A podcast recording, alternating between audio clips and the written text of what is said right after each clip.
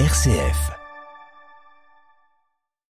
De quoi mourut dans le désert Manon Lescaut au terme d'une marche de deux lieues, elle qui fuyait avec son amant, le gouverneur du village, qui avait décidé que Manon épouserait son fils Shakespeare nous dit que Lady Montague, mère de Roméo, mourut de chagrin après l'exil de son fils de Vérone. On peut mourir à la fois d'un stress physique et d'un stress émotionnel, ou des deux réunis, l'un et l'autre peuvent briser le cœur. Dans des temps que l'on croyait obscurs, les êtres humains pensaient que le cœur était la source et le régulateur de la vie émotionnelle. Dans la Bible, le lien du stress au cœur est inversé. Ce sont des événements de vie pénibles, douloureux et émotionnellement bouleversants qui brisent le cœur. Ainsi, dans le psaume 51, le psalmiste s'écrie D'un cœur brisé, broyé, Dieu, tu n'as point de mépris. Face au faux prophète, Jérémie s'écrie Mon cœur en moi est brisé je tremble de tous mes membres. Le cœur apparut ainsi longtemps comme la source et le réceptacle des bouleversements émotionnels.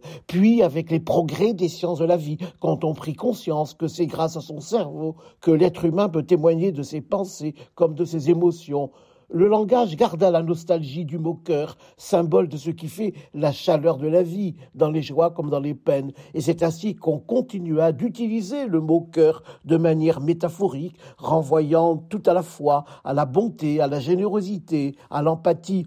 Mais parler de cœur brisé, renvoyer à mettre l'accent non sur la source des émotions, par exemple quand on dit cette personne a le cœur sur la main, mais sur la vulnérabilité du cœur aux émotions et surtout aux émotions négatives et même au-delà de la vulnérabilité, de la fragilité du cœur, dès lors que l'on parlait de cœur brisé, donc menacé de dislocation et d'effondrement jusqu'à en mourir. C'est en 1990 que fut décrit au Japon une défaillance cardiaque très particulière, simulant un infarctus du myocarde, altérant gravement la contractilité cardiaque au niveau du ventricule gauche, englobant la pointe du cœur qui se déforme pour prendre l'aspect d'une amphore. Cette déformation est appelée Takotsubo, du nom des amphores utilisés pour pêcher les poulpes. Il s'ensuit une défaillance cardiaque majeure. Les symptômes les plus fréquents sont une douleur thoracique, un essoufflement, des sensations vertigineuses. On croit un infarctus, ce qui sera démenti par la coronarographie. Le syndrome du cœur brisé est effectivement déclenché par un événement stressant, qu'il soit physique ou émotionnel, comme la mort d'une personne proche ou encore événements suscitant peur, anxiété, colère.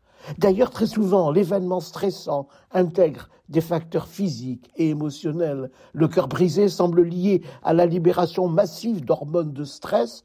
90% des personnes atteintes sont des femmes. Le traitement nécessite une prise en charge dans un service spécialisé en cardiologie. 80% des patients recouvrent une fonction cardiaque normale en quelques semaines mais la mortalité est d'environ 5%. Ainsi, le cœur brisé a perdu son statut de métaphore pour désigner une réalité concrète qui manifeste la fragilité charnelle de l'être humain et qui peut aller jusqu'à entraîner la mort.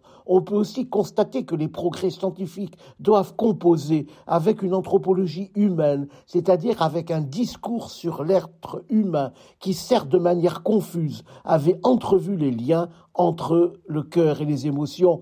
Enfin, le cœur brisé montre une fois de plus l'inanité des distinctions entre les souffrances morales et les souffrances physiques. Sur un plan éthique, le diagnostic et l'accompagnement des personnes malades doivent sans cesse rassembler les dimensions biopsychosociales des êtres humains, être de chair au sens de corps vivant, lieu de leur épanouissement, mais aussi lieu de leur vulnérabilité, lieu qui abrite leurs émotions, leur pensée, leur spiritualité et qui devrait inviter à la fraternité d'une commune destinée.